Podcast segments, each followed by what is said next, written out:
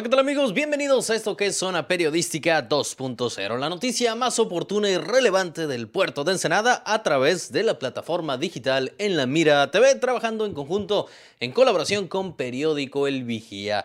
Y bueno, precisamente arrancar la semana bien informados, hoy 11 de octubre. Hay que hablar sobre este tema, todo el tema de la polémica del famoso concierto de Nodal y desde luego la situación del Valle de Guadalupe, que es lo que más nos compete, nos debe preocupar e importar. Realizan marcha pro conservación del valle.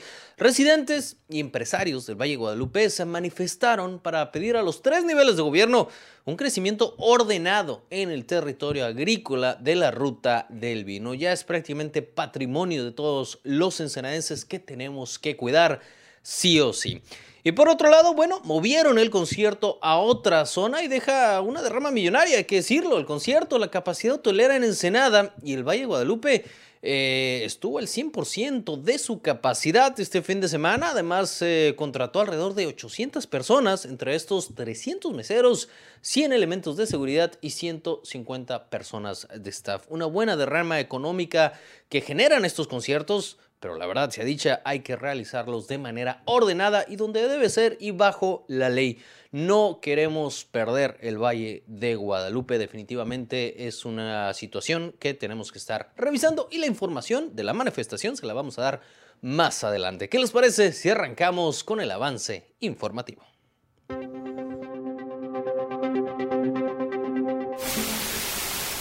Llama a Protección Civil a tomar medidas preventivas por las próximas ráfagas de vientos en el municipio ensenadense. Los malos olores por el derrame de aguas residuales por parte de la CESPE en incremento. Los ensenadenses no quieren promesas, quieren resultados. El colectivo Por un Valle de Verdad exige a las autoridades que se respeten las leyes y el orden de la zona agrícola del Valle de Guadalupe.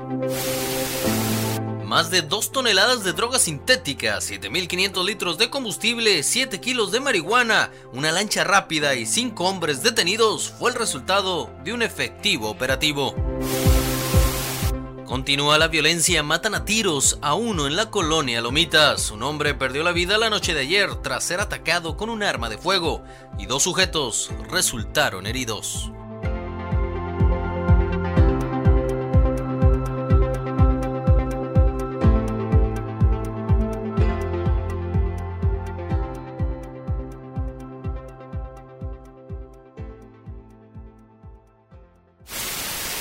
Es un gusto que el día de hoy nos estén acompañando. Le recordamos que si quiere que leamos su opinión, precisamente usted nos puede escribir en el noticiero, si usted lo está viendo de 7.30 a 8 de la noche, porque hay que decirlo con esto de las redes sociales, uno puede enterarse y ver sus noticieros favoritos a la hora que quiera. Sin embargo, de 7.30 a 8 de la noche estamos completa, pero completamente en vivo. Escríbanos y desde luego al final del noticiero vamos a darle voz a su opinión porque como decimos aquí siempre va a ser la más importante. Y bueno, comenzamos con el tema del clima, porque con base en la última actualización del Servicio Meteorológico Nacional, se prevé que para las próximas horas se presenten en la región fuertes vientos con ráfagas de hasta 70 kilómetros por hora. Así lo informó el titular de la Coordinación Municipal de Protección Civil del Ayuntamiento, Julio César Obregón Angulo, quien hizo un llamado a la comunidad a tomar medidas preventivas. Hacemos un exhorto a la población a tomar las medidas preventivas, pues por la tarde y noche se esperan sean más intensos los vientos. Comentó, el funcionario municipal agregó que para las zonas montañosas se prevén temperaturas de 0 a menos 5 grados centígrados, va a estar bastante frío. Lo anterior durante la madrugada de este martes 12 de octubre. Puntualizó que es importante que la población permanezca atenta a las actualizaciones climatológicas que emiten las autoridades correspondientes. Y bueno, continuamos con información del municipio ensenadense porque incautan 2.000 kilogramos de metanfetamina, más de 2 toneladas de droga sintética, 7.500 litros de combustible, 7 kilos de marihuana, una lancha rápida y 5 hombres quedaron detenidos. Fue el resultado de un efectivo operativo. La noticia con César Córdoba. El decomiso de más de 2 toneladas de metanfetamina, arriba de 7.500 litros de combustible, 7 kilos de marihuana, una lancha rápida utilizado para el contrabandeo y 5 personas detenidas resultaron de dos operaciones hechas por la Marina en aguas de Isla de Cedros. La segunda región naval con sede en este puerto informó que el aseguramiento fue producto de dos acciones implementadas de manera respectiva entre el 6 y el 7 de octubre del presente año en el sur de la entidad. En la primera operación detalló efectivos navales detectaron en las inmediaciones de la zona conocida como el Marrón una cantidad de 79 bidones con capacidad cada uno de 50 litros que contenían combustible. La institución naval consideró que por la ubicación, la cantidad y el estado en que se encontraba la gasolina asegurada, esta sería utilizada para abastecer embarcaciones empleadas para el trasiego de cargas ilícitas a través de rutas marítimas. La segunda maniobra se implementó el 7 de octubre luego de que la tripulación de un avión tipo Kane Air detectó una embarcación menor tipo Go Fast con tres motores fuera de borda que se desplazaba de manera irregular por aguas cercanas a la isla. Por esto, la Sala de Mando y Control de la Región Naval ordenó una operación coordinada entre una patrulla oceánica, dos patrullas interceptoras, dos helicópteros, uno de ellos clase Panther y otro Black Hawk, con la finalidad de interceptar la embarcación. Los efectivos navales ordenaron a la embarcación presuntamente contrabandista que detuviera su marcha, pero la tripulación de esta aumentó la velocidad a 50 nudos al tiempo que realizó maniobras evasivas. A la persecución se incorporaron los helicópteros. Momentos después, la embarcación fue interceptada por la Marina. La autoridad naval detectó que en la embarcación sospechosa había 2.443 kilogramos de metanfetamina, contenidos en 1.819 paquetes sellados de manera hermética. También había en la lancha 63 bidones y un tanque en forma de cubo que contenían entre todos una cantidad de 3.600 litros de gasolina del tipo preparada, además un costal con 7 kilogramos de marihuana. La embarcación era tripulada por cinco masculinos de nacionalidad mexicana, quienes fueron asegurados y les fue leída la cartilla de derechos que le asisten a las personas en detención. Finalmente, las personas, las sustancias y la embarcación asegurada en ambas operaciones se turnaron a la Fiscalía General de la República. Para En la Mira TV, César Córdoba. Y en más información policíaca del municipio ensenadense, Tristemente continúa la violencia. Matan a tiros a uno en Colonia Lomitas. Un hombre perdió la vida la noche de ayer tras ser atacado con un arma de fuego. Además, dos sujetos resultaron heridos en puntos distintos del puerto. Y como siempre, no hubo detenidos. En dos violentos ataques registrados la noche de ayer, un hombre perdió la vida y dos resultaron heridos por posibles proyectiles de arma de fuego. Luego fueron trasladados al hospital.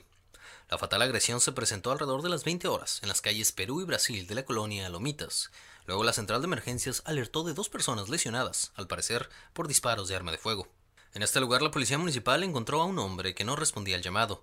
Luego la Cruz Roja detectó que este no contaba con signos de vida, posiblemente por dos heridas en rostro y otra en tórax, hechas por proyectiles de arma de fuego. La corporación fue informada por testigos de la agresión en el sentido que la segunda víctima, otro hombre, había sido trasladado en un vehículo particular hacia un hospital. Una menor de edad con lesiones leves y dos vehículos con daños materiales quedaron de una colisión ocurrida el mediodía de este lunes en las calles Cuarte Macheros de la zona centro. Paramédicos de bomberos brindaron los primeros auxilios a la pequeña que viajaba en el asiento del copiloto de uno de los carros involucrados en el impacto y no requirió traslado a hospital porque no mostró heridas de gravedad. Una mujer fue llevada al hospital la tarde de este lunes, luego de un violento ataque en su contra, registrado eso de las 13 horas, en calle Punta China de la colonia Popular 1989.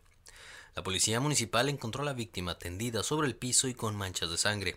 Después la Cruz Roja la llevó de urgencia a un hospital para que recibiera atención médica especializada. Continúa la violencia en el puerto. Un transeúnte despojado de sus pertenencias de manera violenta y un intento de robo de vehículo resultaron de dos hechos delictivos del viernes que fueron dados a conocer por las autoridades y no hubo personas detenidas. La víctima fue despojada de sus pertenencias por un desconocido alrededor de las 11 horas en las cercanías de los condominios del conjunto habitacional Los Encinos, ubicado al fondo de la prolongación Ruiz. El afectado relató a la policía municipal que momentos antes un sujeto lo amenazó con un artefacto metálico tipo pistola quien le exigió su maletín de mano y su cartera. Luego huyó.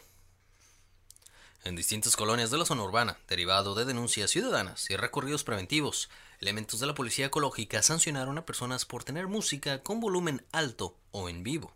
Osvaldo Portillo Sánchez, encargado de dicho departamento perteneciente a la Dirección de Seguridad Pública Municipal, informó que mediante un reporte le solicitaron su presencia en la calle Campesino del fraccionamiento Villas del Real 7. Siguen los robos con violencia en el parador turístico La Misión, ubicado en la carretera escénica. Ahora fueron afectados dos turistas que acampaban en la arena de la playa. El reciente robo ocurrió el domingo alrededor de las 5 horas sobre la arena del parador turístico de la autopista federal conocida como Escénica, localizado en el kilómetro 69. En la delegación La Misión, el vigía ha documentado cinco robos con violencia entre los meses de julio y octubre del presente año en el parador turístico La Misión, ubicado en la carretera federal. Para En la Mira TV, David Amos. En más información, policías de nivel estatal, municipal y trabajadores del sistema penitenciario protestaron este lunes 11 de octubre frente al edificio de gobierno del estado en Mexicali para exigir se resuelva la entrega de una partida presupuestal pendiente para jubilaciones y pensiones se manifiestan agentes estatales en el centro de gobierno por el incumplimiento del gobernador Jaime Bonilla Valdés de no otorgar los 400 millones ya presupuestados y publicados en el periódico oficial del Estado. nosotros nomás queremos hacer ver que se incumplió.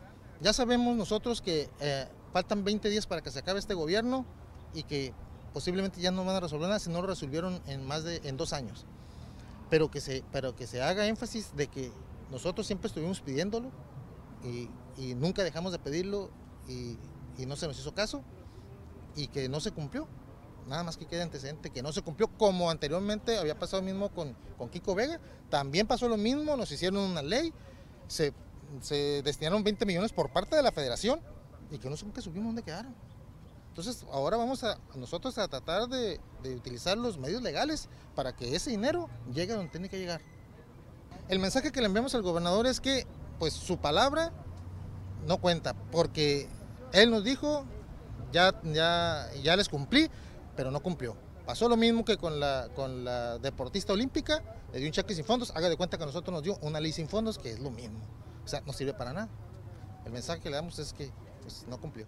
Fue el pasado 28 de diciembre del 2020 cuando fue publicada la partida presupuestal de 400 millones de pesos para el otorgamiento de mayores prestaciones y seguridad social al cuerpo de policías del Estado. Para Noticieros Contacto informó Ranulfo Cabrera, Canal de las Noticias.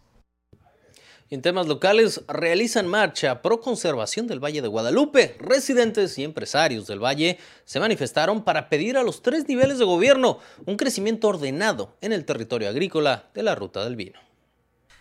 Después de que la empresa APM Producciones removiera 25 hectáreas de vegetación de un predio en San Antonio de las Minas con el fin de construir un foro para eventos masivos, incluyendo el del famoso cantante Cristian Nodal, que ante denuncias por los colonos de la zona, la Procuraduría Federal de Protección al Ambiente terminó por cancelar.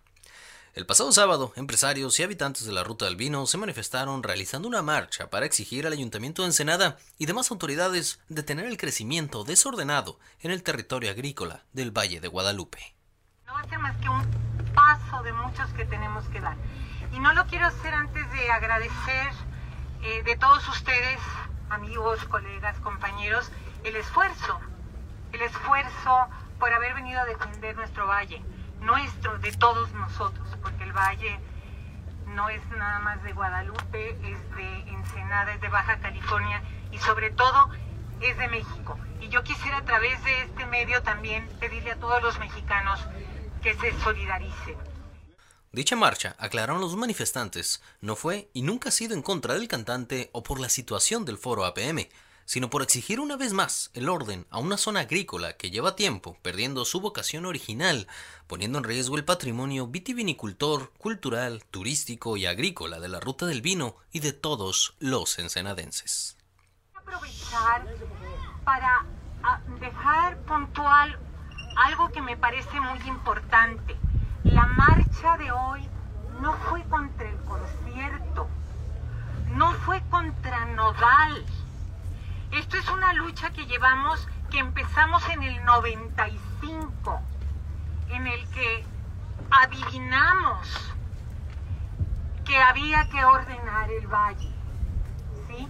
Entonces realmente esto es una lucha por la aplicación de las leyes y del reglamento por el que tanto trabajamos con esta visión de valle agrícola, de valle rural, que ha sido atropellada de una manera brutal por la omisión de las autoridades correspondientes que no han querido aplicar la ley y el reglamento. Esto ha venido a debilitar muchísimo al valle agrícola y al valle vitivinícola y está tomando unos rumbos que no nos gustan. El colectivo Por un Valle de Verdad encabezó la marcha que arrancó a la una y media de la tarde, que incluyó hombres montados a caballo y tras ellos caminaron los manifestantes, además de conductores de mini tractores y pickups, que también mostraban cartulinas y lonas que exigían en letras la atención de los tres órdenes de gobierno. Y la devastación que sucedió hace unos días de estas 25 hectáreas peladas en donde sin ninguna sensibilidad este, se arrancó toda la vegetación nativa y se expuso esa parte que estaba zonificada como agrícola y como de conservación a la desertificación. Ahora vamos a tener que trabajar muchísimo para intentar restaurarlo y nos va a tomar decenios y decenios. Eh, voy a aprovechar que hay algunos... Entonces, gracias, gracias con el alma y por favor, sigamos. Para En la Mira TV, David Amos. Y los malos olores por el derrame de aguas residuales continúan en aumento en el arroyo El Gallo y la contaminación ambiental de las playas continúa también en el puerto de Ensenada, hay que decirlo, por parte de la CESPE, que lleva meses ya y aún no hay solución. Ensenadenses continúan denunciando la derrama de aguas negras por parte de la planta tratadora del Gallo a Playa Hermosa. Ya no es suficiente los proyectos ni cerrar las playas, dijeron. Necesitamos resultados. Los olores son cada vez más intensos y recurrentes. No entendemos cómo es posible que se continúe derramando aguas residuales diariamente, ya durante meses, contaminando sin parar las playas del puerto de Ensenada. Pues fíjate que sí nos afecta mucho porque es una es la entrada, es entrada a la ciudad y es algo que huele muy feo. Y luego más en las tardes, como que aprovechan en las tardes por ahí como de la cita adelante cuando empiezan a tirar todas las aguas negras. Dice, ok, la gente ya se durmió, no hay nadie, aprovechamos para tirar las aguas negras sin tratar. Es lo que hacen, no las tratan. Exactamente. No las tratan, o sea, como que esa hora es cuando le abran la llave que se vaya toda la playa. Entre más movimiento haya, más sale ese olor bastante fuerte, ¿verdad? Y creo que afecta aquí en todos los lugares, o sea, tanto en este negocio como en todos los que están de aquel lado. ¿Crees que les está afectando que huela tan feo? Sí, claro, la gente no llega, la gente no pasa así, ay, no, ahí no vamos a llegar porque ahí huele feo, acá huele feo, y pues ahora sí que no es, pues no nos corresponde a nosotros, o sea, tratamos de hacer que no huela feo, limpiando y todo, pero el olor pues sale, sobresale de cualquier... Me toca irme caminando por aquí, por la orilla del puente y este y, siempre hay agua, aguas negras ahí, es una cosa. De hecho tengo que brincarme para no mancharme los zapatos. Uno cuando eso pase y el mismo gobierno sabe lo que pasa y no hace nada, pues que estamos valiendo madre todo, ¿verdad? Exactamente. Sabes dónde está el mal y no, no, ahí no, no, no, no. Bueno, ¿qué te diré? Pienso que afecta en todos sentidos, ¿no? El medio ambiente sobre todo, la respiración, el aire, ¿no? Comenzando con... A mi compa por aquí le picó un animal ahí, no sé, no digo que sea... Javier Vera Delgado, director de la CESPE, indicó que se trabaja para la obtención de recursos por alrededor de 30 millones de pesos para una primera etapa de reparaciones para la solución de la problemática ambiental que genera el derrame de aguas residuales al mar. Sin embargo, no hay fecha de solución del problema de esta contaminación ambiental en Senadense. Para En la Mira TV, David Amos.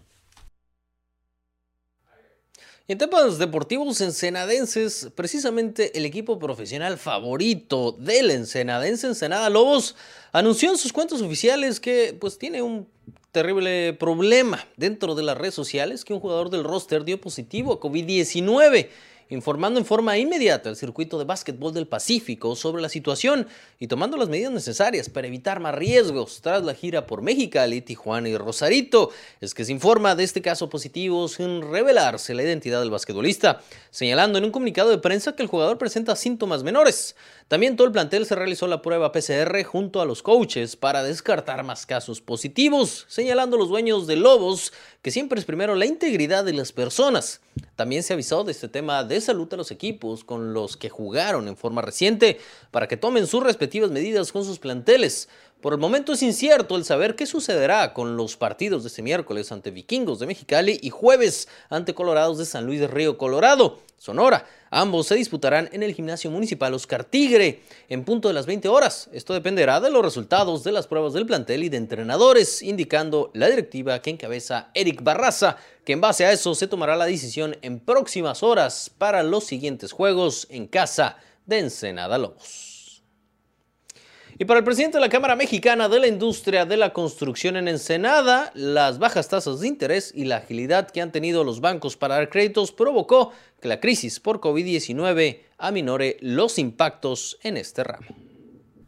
El Instituto del Fondo Nacional de Vivienda para los Trabajadores pretende otorgar 25 mil créditos para viviendas, por lo cual dispone de un techo financiero por 6 mil millones de pesos para el estado de Baja California durante una reunión con la Cámara Nacional de la Industria del Desarrollo y Promoción de Vivienda, encabezada por José Alfredo Salazar Juárez, la representante del director general del Infonavit en el estado, Ana Gómez, informó que a la fecha llevan entregados alrededor de 18 mil créditos, con una derrama de 4 mil millones de pesos, más del 60% de la meta. Con esas cifras indicó que están por arriba del porcentaje de créditos que deberían de llevar a la fecha y se están impulsando todos los nuevos productos, empezando a cerrar con buenas cifras, ya que históricamente en el último trimestre del año es de mucha colocación. Gómez mencionó que todas las opciones de oferta de vivienda que se han estado impulsando, como son Unamos Créditos, Construyo y obviamente los que ya se conocen para adquirir una vivienda nueva o existente y mejoramientos de vivienda entre otras, seguramente llegarán a la meta.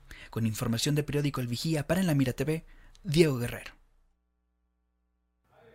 Y la popular serie coreana del juego del calamar inspiró a la Comisión Estatal de Servicios Públicos de Mexicali para actuar en contra de clientes morosos, aunque usted no lo crea. La popular serie de Netflix El Juego del Calamar fue inspiración para la Comisión Estatal de Servicios Públicos de Mexicali que emprendió una peculiar estrategia de cobranza entre los usuarios con adeudos. En la historia coreana, un grupo de personas con serios problemas financieros son sometidas a una serie de juegos literalmente de vida o muerte. La CESPEM replicó los logos del Juego del Calamar y los utilizó para decorar los sobres de las notificaciones de cobranza. Hicimos esta, estrategia de, pues de mercadotecnia, los muchachos del departamento creativo la propusieron y estuvimos evaluando durante dos semanas para ver primero si efectivamente la serie tenía alto impacto aquí en Mexicali, en qué mercados podría tener ese impacto, si no iba a ser ofensiva y si no íbamos a tener algún problema de derechos de autor. Ya se revisó, se revisaron los temas legales y decidimos hacer. La estrategia, asegura el titular del organismo, no fue costosa, ya que se imprimieron solo mil sobres, cuyo costo fue menor a los 100 pesos, y estima que con esta medida de notificación será posible recaudar hasta un millón de pesos entre los clientes morosos. Creo que en cualquier empresa pública o privada una inversión de 100 pesos a cambio de un millón de pesos, eso es lo que creemos, vamos a ver. Eh, es una estrategia muy, muy, muy eficiente, ¿no? Eh, también, pues, ¿por qué lo hicimos? Lo hicimos para quitarle un poquito la monotonía muchas veces a lo que se, a lo que la gente cree que es gobierno en general y subirnos al tren este de la serie y, pues mostrar una cara amable, ¿no? Una cara también simpática del organismo y creemos que, ha funcionado hasta ahorita. Em, eh, nos dice que fue solo en unas áreas o en unos fraccionamientos. Fue en algunos fraccionamientos de la zona oriente de la ciudad, este, fueron pocos, pero también, y cabe resaltar, era eso o poner un reductor, ¿no? Entonces nosotros estamos, eh, ahorita, si bien ya regresaron algunos reductores en algunas zonas de la ciudad, estamos poniendo el 5% de los reductores que se ponían otros años. Entre los usuarios domésticos de la Comisión de Servicios Públicos de Mexicali, la cartera vencida asciende a 400 millones de pesos, siendo el 30% de las cuentas las que presentan rezago en sus pagos por consumo de agua potable. Por diferentes estrategias como esta y otras, pues ha ido elevando, ahorita ya del 48% ha subido a más del 70% de los usuarios que están pagando el agua. Esperemos que con, con estas estrategias y más, eh, pues siga disminuyendo el número de usuarios morosos. Eh, vamos bien. ¿A qué me refiero bien? Tenemos un superávit de más de 200 millones de pesos por la cobranza a las cuentas domésticas de este año. El titular de la CESPEM aclaró que haber replicado los logos del juego del calamar fue solo una estrategia de marketing y no una amenaza contra los deudores. En contacto informan Israel González Cano y Erika Gallego, Canal de las Noticias. En el plano nacional, nueva amenaza de ciclón tropical en México, huracán Pamela, la actual tormenta tropical, se prevé que se fortalezca rápidamente en las próximas horas.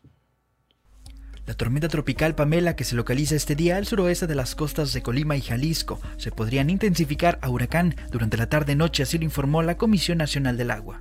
La circulación del fenómeno por el Pacífico mexicano ocasionará lluvias puntuales a muy fuertes en Sinaloa, Nayarit y Jalisco, además de rachas fuertes de viento y oleaje elevado en las costas de la entidad jalisciense y Colima. Después de la polémica generada por la difusión de fotografías de Emilio Lozoya Austin, exdirector de Petróleos Mexicanos, en un restaurante de lujo de la Ciudad de México, la Fiscalía General de la República defendió el proceso que lleva el exfuncionario. La Fiscalía a cargo de Alejandro Hertz Manero afirmó que Lozoya sigue siendo procesado y que el próximo 3 de noviembre concluye la más reciente prórroga concedida a la defensa del exdirector de los casos Odebrecht para que aporte pruebas a su favor. La Comisión Estatal de Servicios Públicos de Mexicali sorprendió un grupo de usuarios morosos con notificaciones de pago en sobres con simbología del juego del calamar, la popular serie de Netflix.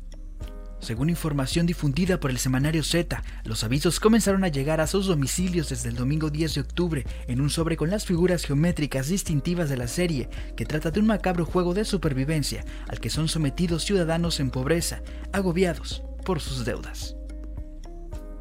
Para En la Mira TV, Diego Guerrero.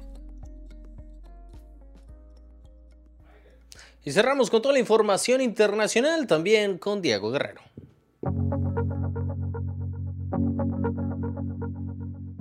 Fin de una cuarentena de más de 100 días de confinamiento para Sydney, la ciudad más poblada de Australia. Sus más de 5 millones de habitantes gozan este lunes del primer día de práctica normal, después de superar el porcentaje del 70% de su población completamente vacunada contra la COVID-19.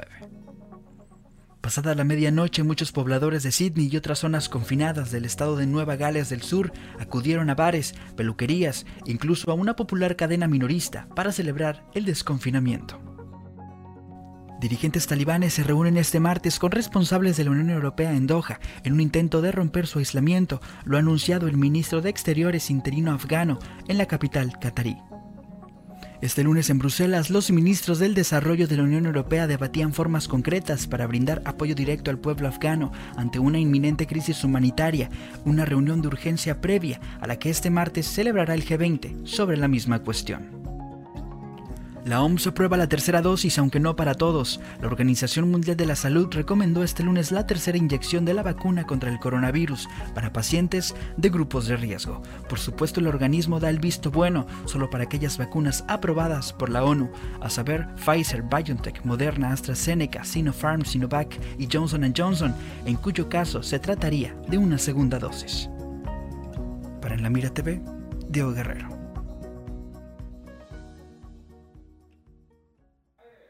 Con esto cerramos Zona Periodística 2.0. Muchísimas gracias por su atención y nos vemos el día de mañana con más información del puerto de Ensenada a la misma hora, precisamente a través de La Mira TV y periódico El Vigía. Mi nombre es David Amos, que pase usted una excelente noche.